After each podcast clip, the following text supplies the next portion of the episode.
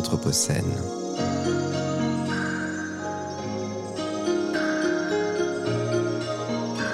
Les entretiens anthropocènes.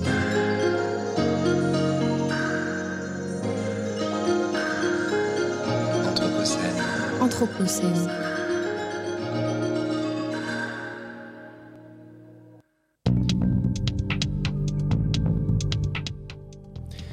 Bonjour à toutes et à tous, bienvenue sur Radio Anthropocène pour l'émission Les Entretiens Anthropocènes. Je suis Alexandre Régal et cette semaine nous sommes au RIS à Villeurbanne pour le festival à l'école de l'Anthropocène. Et où nous avons la chance aujourd'hui de recevoir dans nos studios Vincent Zonka pour discuter de son ouvrage intitulé Lichen. Bonjour Vincent Zonka. Bonjour Alexandre. Donc Vincent Zonka, vous êtes docteur en littérature, spécialiste de poésie, vous avez fondé une revue multilingue de création littéraire nommée SV. Vous êtes désormais attaché national pour le livre à l'ambassade de France au Brésil. Mais surtout aujourd'hui, ce dont nous allons parler avec vous, c'est de votre passion pour le lichen qui a donné lieu à un, bel ouvrage qui s'intitule Lichen. Donc. Exactement. Alors peut-être pour préciser, en fait, je ne suis pas docteur, je n'ai pas fini ma thèse, mais néanmoins, dans le cadre de cette euh, thèse où j'ai effectué trois ans, quatre ans de recherche, euh, c'est dans le cadre de ces lectures que j'ai découvert les lichens en lisant différents recueils de, poèmes. Et c'est grâce à ces lectures que j'en suis venu à m'interroger sur les lichens et à m'intéresser aussi à ce que scientifiquement ils représentaient. Et ça explique aussi la, variété et le, caractère pluridisciplinaire et j'ose dire indisciplinaire, voire indiscipliné, qui fait la beauté euh, de l'ouvrage. C'est-à-dire qu'on circule entre des savoirs issus de la botanique, des savoirs euh, issus de, diverses disciplines et aussi beaucoup de, littérature et de poésie. Euh, et, c'est d'autant plus intéressant pour nous qui nous intéressons à l'Anthropocène et qui sommes dans la confusion, puisqu'on est face à, une ère nouvelle, euh, que le lichen, en tout cas selon, euh, selon vous et, la citation que vous utilisez de Hans Magnus Enzensberger, c'est pas facile à prononcer, c'est que le lichen est une solution à notre confusion. Je, lis la citation que vous mettez en exergue de votre ouvrage. Dans nos moments de confusion, souvent j'éprouve le besoin de contempler un lichen. Apportez-moi une montagne et je vous montrerai ce que je veux dire. Et donc finalement, vous avez une démarche qui est tout à fait anthropocène, c'est que vous croisez les savoirs. Exactement, et je pense que ma formation en littérature comparée a beaucoup joué, justement pour, euh, pour cette démarche euh, d'essai. Je revendique, aussi euh, un, petit peu euh, présomptueusement peut-être le, le, legs de Montaigne, justement pour cette écriture de, l'essai qui se veut transdisciplinaire, indiscipliné, comme vous l'avez dit. Euh, le parti pris a été justement de faire une enquête sur ce que Lichen avait pu représenter, représenter encore aujourd'hui, dans un contexte où il avait une, véritable actualité dans la pensée et dans les arts, et d'aussi réfléchir à ce qu'il pouvait nous apporter à la réflexion pour penser l'Anthropocène et penser l'écologie aujourd'hui. Donc j'ai justement ne pas voulu me mettre de, barrière pour réfléchir à, euh, euh, cet organisme. Et justement, à partir de différentes méthodes, je dirais intuitives, entre littérature comparée, entre les sciences diagonales qu'évoque Roger Caillois, ou entre différentes approches aussi anthropologiques, faire en tout cas quelque chose qui me ressemble pour justement penser cette, cet organisme. Expliquez-nous alors euh, les, sciences diagonales, en quoi ça vous ressemble et aussi qu'est-ce que c'est?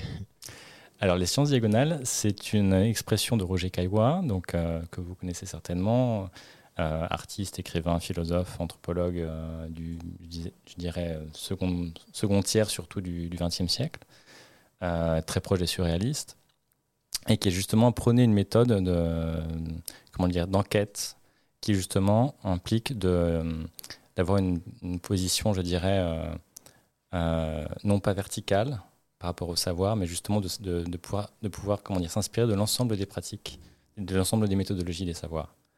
Euh, il parle ça dans un texte qui s'intitule Méduse d'ailleurs.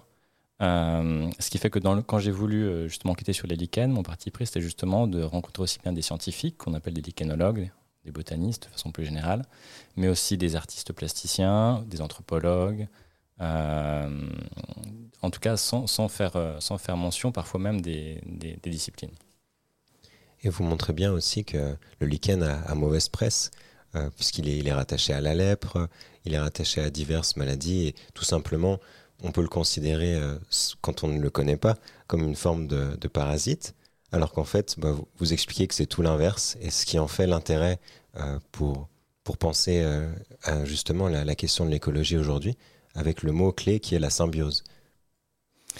Tout à fait. En fait, l'objet de, de, ce livre aussi, c'était de chercher à déconstruire un petit peu une image que l'on avait, enfin de déconstruire certaines représentations que l'on a sur les lichens, mais aussi certaines représentations qu'on a pu depuis aussi euh, reprojeter sur le lichen.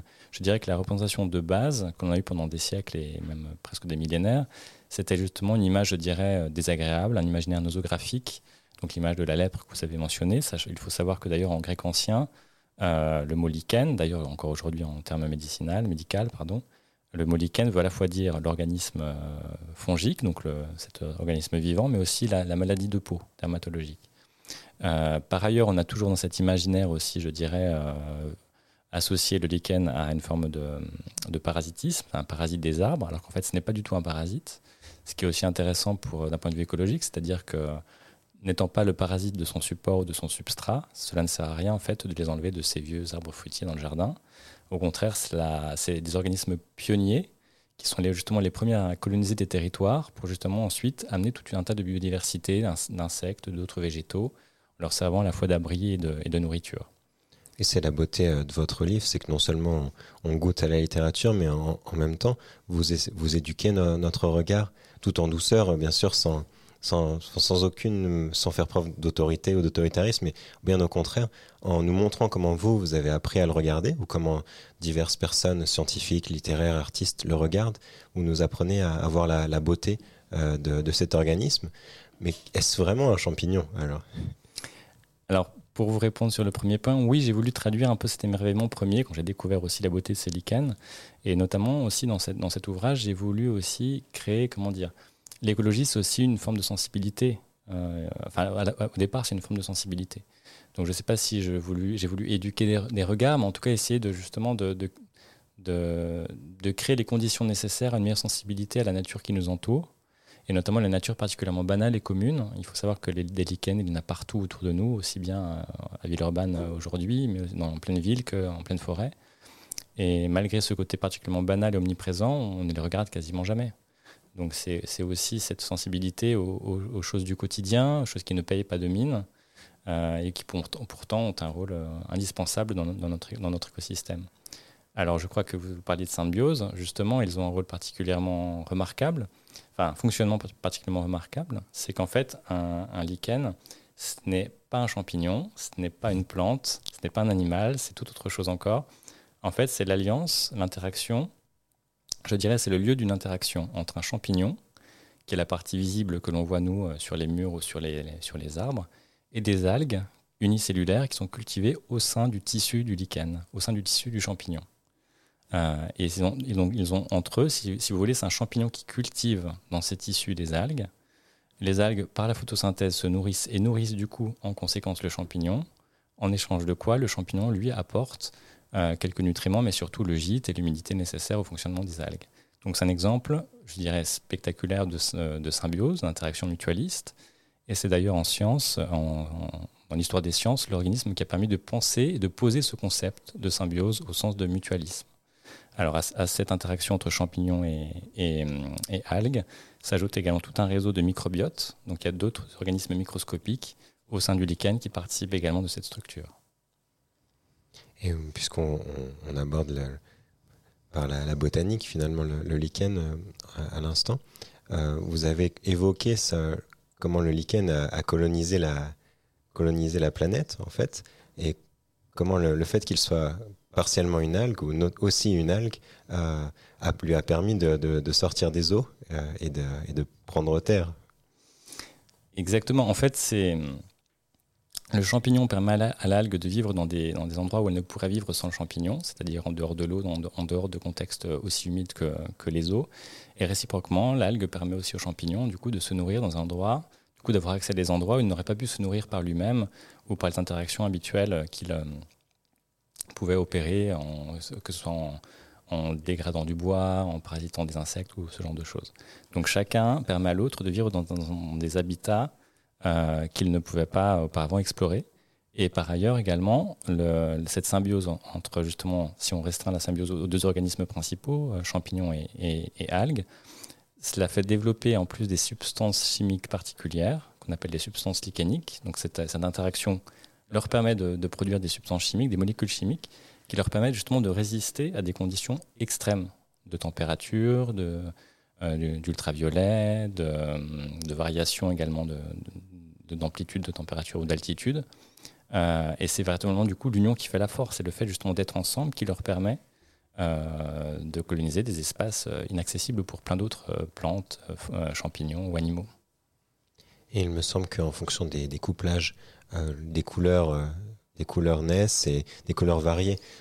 bien sûr, sans doute la plupart d'entre nous avons en tête le, gris vert ou le gris bleu, je ne sais pas comment, comment le nommer, euh, du lichen le plus commun, en tout cas à mes yeux.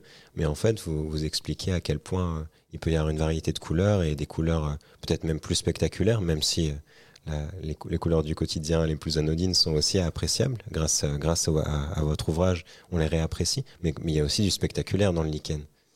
Exactement. Et si vous approchez d'un lichen avec une loupe, c'est justement l'occasion de voir aussi tout un répertoire de formes, de design, d'architecture insoupçonnées il y a ce qu'on appelle les, les usnés, qui sont des formes d'effilochures, de sortes de, barbes là, que l'on peut observer dans des forêts non polluées. Il y a ce qu'on appelle également les cladonias, qui sont des lichens euh, qui sont en fait, euh, donc la, base, je dirais, un petit peu foliacée, un petit peu feuillue comme un lichen classique, sur laquelle pousse une tige qui souvent est couronnée par une sorte de boule rouge. Enfin, c'est vraiment fascinant.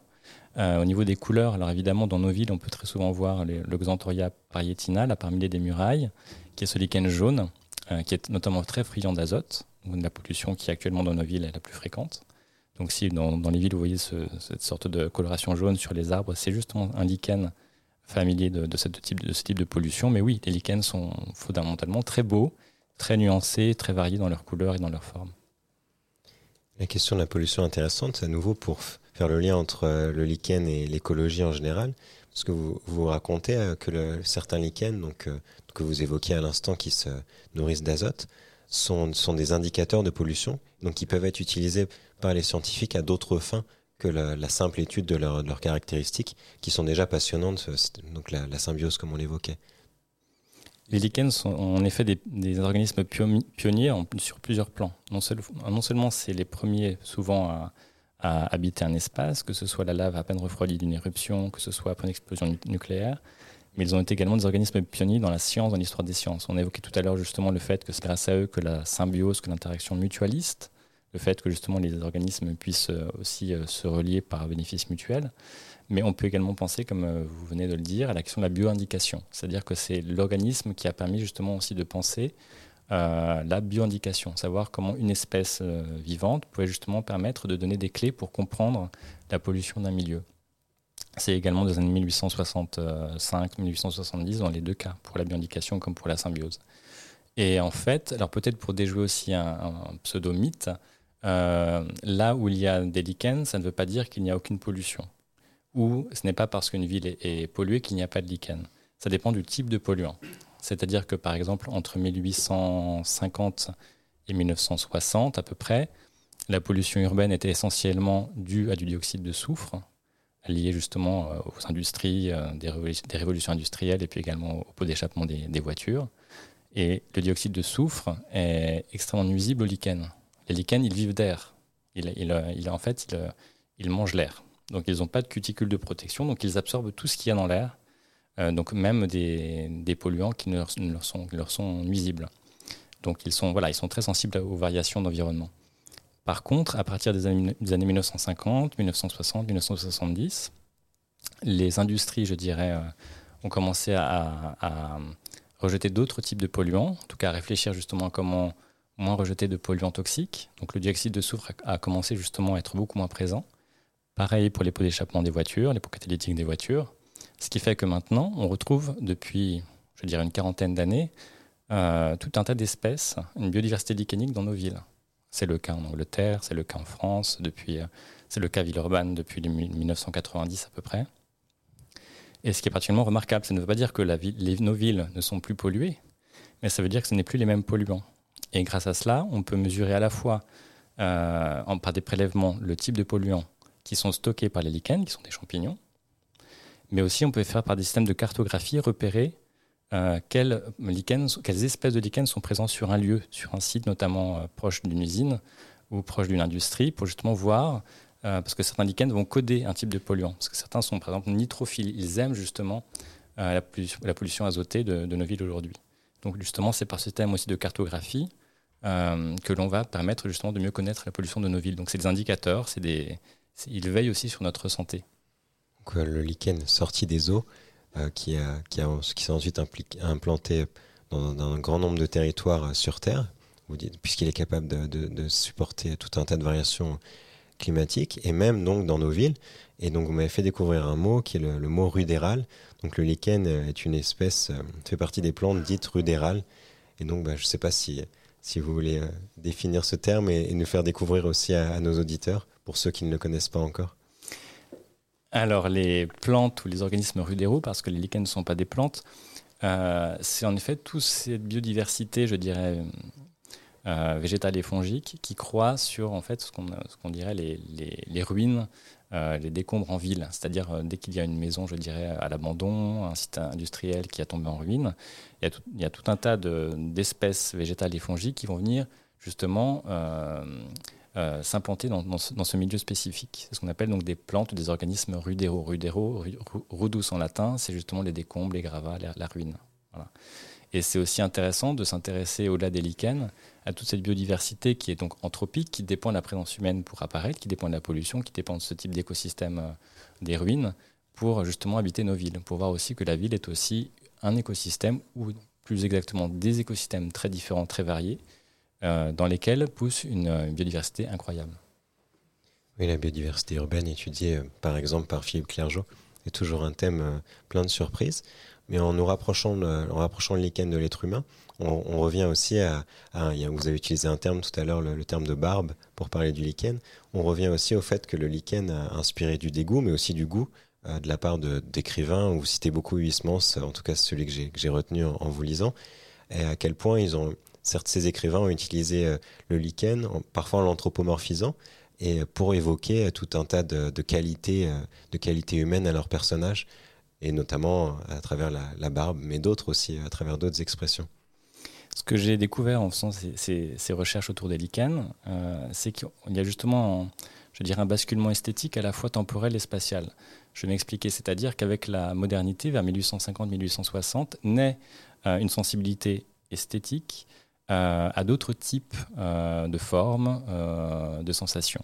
Et par exemple, il y a un vers de Rimbaud que je cite et que j'aime beaucoup, c'est Les lichens de soleil et les morves d'azur, c'est dans le bateau ivre. Euh, qui montre justement en quoi la modernité a un goût prononcé pour le trivial, pour justement des éléments du paysage urbain.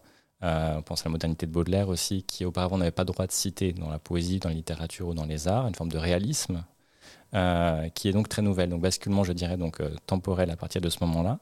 Basculement spatial, j'ai aussi découvert que les lichens sont faits très représentés dans l'art extrême oriental, en Chine et au Japon à l'époque classique, alors que dans l'histoire de la peinture occidentale, ils sont très très peu présents, très peu représentés, comme s'il n'y avait pas de goût spécifique pour ce genre d'organisme vivant. Il y a vaguement à l'époque romantique. Et si l'on regarde beaucoup plus récemment, en effet, il y a euh, toute une attention très particulière à ces, à ces, organismes. Et notamment, beaucoup, beaucoup d'entre eux vont idéaliser justement cette, euh, idéaliser, représenter, projeter aussi sur eux ce fantasme ou cette réalité de la résistance, le fait de résister à des conditions particulièrement extrêmes qu'incarne le lichen. Euh, donc ça peut avoir des connotations à la fois, je dirais, poétiques, politiques, euh, scientifiques.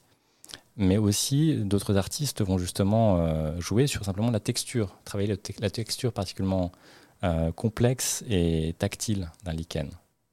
Donc, ce dont sont donc souvent des graveurs, des artistes plasticiens notamment la question de la texture nous, nous permet d'évoquer une autre surprise que le lecteur a en découvrant votre ouvrage, c'est que vous, avez un chapitre qui est consacré à, la sensualité et même à l'érotisme du lichen, ce qui n'est pas, pas peu étonnant.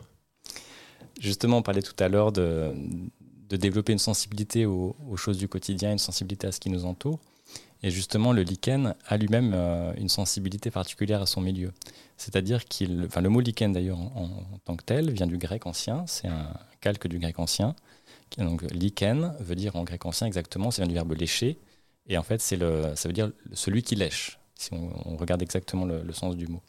Donc, en fait, on retiendrait à l'époque, en tout cas à l'origine, euh, de, de cet organisme vivant, un geste une dialectique du contact par rapport à son support qui est particulièrement délicat, particulièrement beau aussi. Donc c'est un organisme qui va pousser sur un tronc ou sur une pierre par un contact très délicat, comme un geste de croissance, comment dire, très tendre par rapport à, son support. Ce qui, en effet, est un peu le cas parce qu'il ne, va rien puiser de substances nutritives dans ses, supports, même s'il peut avoir une fixation assez, assez, assez forte. Ce n'est pas qu'une simple caresse. Et donc il y a évidemment des, artistes, des écrivains, des photographes notamment, qui ont su exploiter ou qui ont su en tout cas développer, exprimer ces sensualités propres au lichen. Donc ça peut être des photographes euh, comme Ren Hang euh, en Chine, à Taïwan ou d'autres artistes encore. Alors j'espère qu'à travers notre entretien, les, les, auditeurs goûtent un peu du vagabondage euh, que procure la lecture de, votre ouvrage et, et qui est aussi votre méthode. Et ça, ça nous, ça nous permet de, discuter de vos sources d'inspiration. Donc le lichen, bien sûr, vous a beaucoup inspiré. On a parlé de botanistes ou de, de lichenologues, d'artistes, etc. Et quand même, la forme de votre ouvrage euh, se rapproche de l'essai, mais pas de l'essai au sens générique, euh, comme parfois on l'entend, mais au sens, euh, au sens propre finalement, qui est, qui est les essais qui sont les essais de Montaigne. En effet, cet ouvrage comment dire les choses de façon la plus, la plus juste. J'ai voulu mettre à l'essai, en tout cas à la fois une façon d'écrire, une façon de réfléchir, et mettre à l'essai aussi un objet d'étude qui serait le lichen. Donc c'est le sens un peu étymologique de Montaigne qui cherche à mettre son esprit, sa pensée à l'essai d'un sujet de réflexion. Donc il ne s'agit pas simplement de réfléchir euh, et de proposer une réflexion, je dirais, euh, euh, classique sur un objet, mais de mettre à l'essai son jugement sur quelque chose. Donc mettre à l'essai, c'est-à-dire euh, faire une tentative expérimentée. Et dans ce rapport à l'expérimentation spéculative, euh, j'ai justement cherché à ne pas me mettre de barrières disciplinaires méthodologiques. Donc ça emprunte à la fois la poésie, ça emprunte à la fois l'anthropologie et l'ethnologie, à la fois la philosophie aux sciences, euh, aux sciences donc botaniques, également l'histoire des arts, la critique d'art, quand je n'ai ressenti le besoin. Et chacune de ces approches nourrit l'autre ou nourrit l'ensemble. Euh, de cette réflexion. Et ce qui est intéressant, c'est comme vous l'avez dit, vous avez quitté la, thèse. Donc ce serait aussi de nous expliquer quelles contraintes euh, l'écriture scientifique ou, disons des sciences littéraires euh, bah, vous, vous empêchaient de réaliser l'ouvrage que vous avez été capable de réaliser finalement en vous extrayant de l'université, quoique vous, en ayez, tiré sans doute des techniques et des connaissances également c'est très dialectique, c'est-à-dire que moi je présente souvent ce livre comme euh, la thèse que je n'ai pas écrite. Euh, à la fois, c'est très lié euh, aussi au professeur que j'ai eu, à la démarche que j'ai que j'ai étudiée, que j'ai appliquée durant mes années à l'université, à l'école normale supérieure de Lyon, c'est-à-dire la méthode de la littérature comparée notamment. Mais à la fois, je n'ai pas voulu me, justement me cantonner à une discipline, à une section CNU par exemple.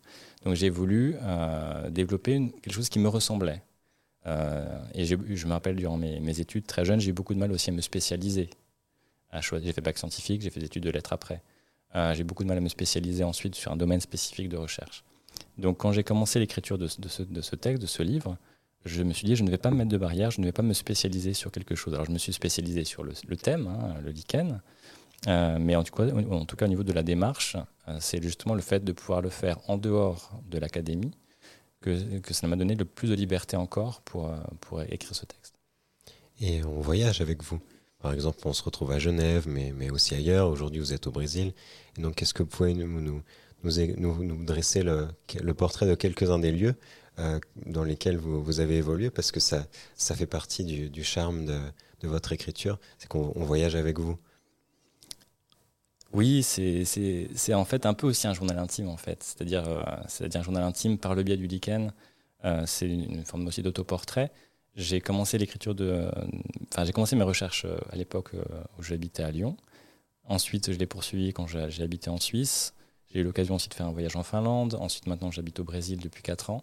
Donc, évidemment, ce livre s'est nourri de toutes ces rencontres, de tous ces territoires, de tous ces lieux que j'ai traversés.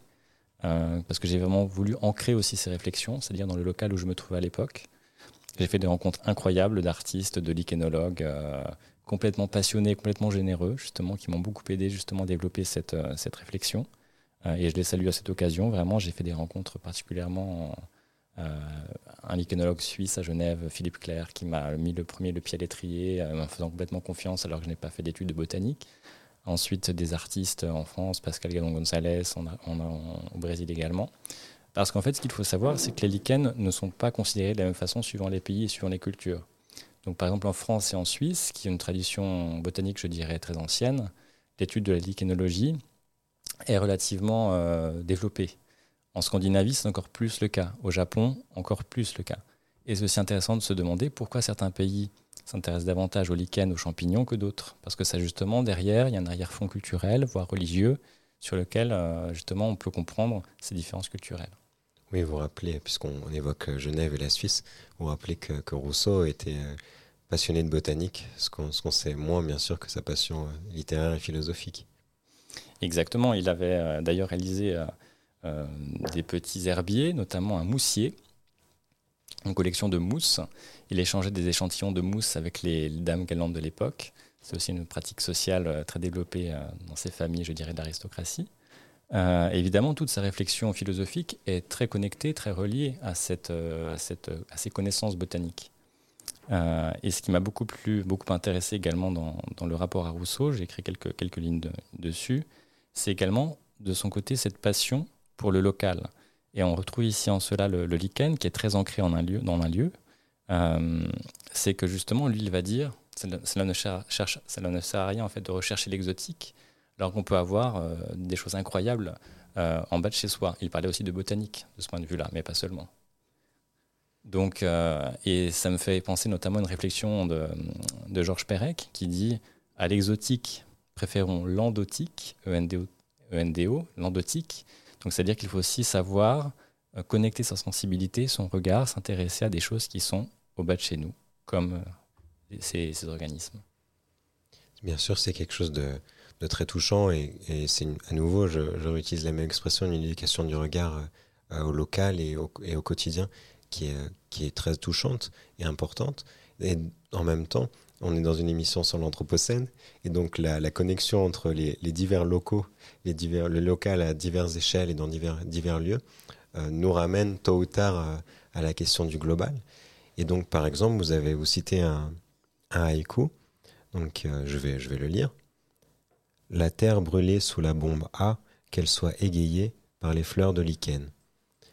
Et donc là, malheureusement, avec la, question bah, au Japon, bien sûr, de la, la guerre atomique, euh, le local revient et en général, on a, une fois qu'on a, suivi avec vous tout ce, tout, ce vagabondage et tout ce voyage, qu'on a fait tous ces voyages, on a envie de, retirer de, cet ouvrage pas forcément des solutions, mais des enseignements pour penser autrement et peut-être mieux euh, les interrelations entre espèces et aussi avec des concepts qu'on a égrenés tout au long de notre discussion, mais qui peut-être méritent d'être mis en perspective au-delà du lichen, même si c'est à partir du lichen euh, qu'on peut le faire. Vous aviez évoqué la question de la symbiose. Je ne sais pas si c'est des, réflexions que vous avez commencé à mener euh, au-delà et, où ça peut vous, emmener.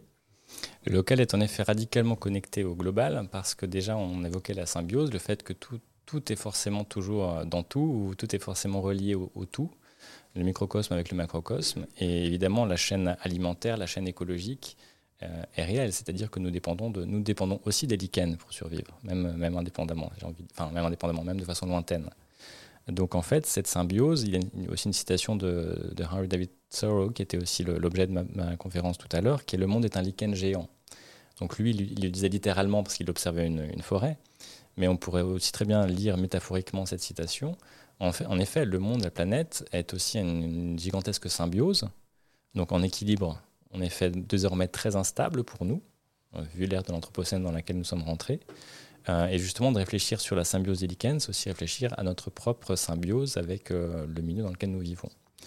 Sur la question de la symbiose, ce qui est en effet intéressant, c'est de comprendre un petit peu l'interaction qui est au cœur en effet de, du, du, vivant, mais aussi les implications, je dirais, philosophiques et théoriques que cela implique. C'est-à-dire qu'en effet, cela implique que l'organisme vivant est, je veux dire, intrinsèquement relié et dépendant des autres. Avec le lichen, c'est même plus, plus complexe que cela, vu que c'est un organisme qui est composé de plusieurs êtres vivants différents, d'ailleurs appartenant des règnes différents. Donc ça implique justement de, comment dire, de dépasser une forme d'individualité biologique pour penser justement à une conception poreuse de l'être vivant, euh, d'abord, donc un, être fondamentalement en relation. Euh, Et puis également peut-être aussi réfléchir à l'idéalité de ce concept de symbiose, je dirais plus spécifiquement de symbiose mutualiste, c'est-à-dire qu'il y a des êtres vivants qui entretiendraient des rapports aux bénéfices mutuels. C'est quelque chose que l'on a découvert, qu'on a théorisé donc en 1870 et qui redevient sur le devant de la scène aujourd'hui, pour aussi, je dirais, comment dire, mettre en valeur une forme de, enfin, assez idéalisée justement d'une forme de, beauté, de la de l'entraide dans, dans, au sein du vivant. Euh, mais en réalité, c'est plus complexe que cela. Par exemple, dans le lichen, euh, cette collaboration entre le champignon et l'algue, euh, qui est, elle aussi horizontale que cela? Alors qu'en fait, on sait que les champignons seraient ceux qui justement maintiennent sous serre, cultiveraient justement ces algues. Jusqu'à quel point c'est une horizontalité parfaite? Donc ça implique aussi à nous, à nous demander jusqu'à quel point on peut projeter ce genre de concepts sur le vivant, des concepts qui sont peut-être un peu trop anthropomorphiques parfois, anthropomorphiques. Euh, voilà. Puis un dernier point passionnant, comme vous l'avez dit, le lichen se nourrit d'air il est un indicateur de la qualité de l'air. Et finalement, il nous révèle à quel point euh, l'air est un, est un enjeu euh, dans nos villes, bien sûr pour des raisons de pollution, mais au-delà parce que c'est un bien commun des êtres humains entre eux et même des, végétaux. Et donc ça, ça fait partie des, réalités évoquées dans l'ouvrage, du coup, qui, qui, nous interrogent au-delà sur euh, l'aménagement de, l'aménagement de, nos villes et, de la planète en général. Les lichens sont en, effet, je dirais, un personnage clé du paysage de l'Anthropocène. C'est eux qui vont enseigner directement sur la qualité de l'air de d'où nous vivons. Donc, euh, certains, l'écrivain Pierre Gascard, par exemple, il parlait du lichen comme un végétal vigilant. Euh, donc, c'est vraiment euh, quelque chose qui veille sur nous. En fait, un être vivant qui veille sur nous, parce qu'il va justement mesurer cette qualité de l'air. C'est d'autant plus important justement de les regarder, parce que justement, il nous renvoie aussi à, cette question fondamentale de, de la pureté de l'atmosphère. Merci Vincent Zonka. Euh, je rappelle le titre de votre ouvrage, Lichen. Donc, euh, c'était Radio Anthropocène et pour l'émission Les Entretiens Anthropocènes. Merci Alexandre.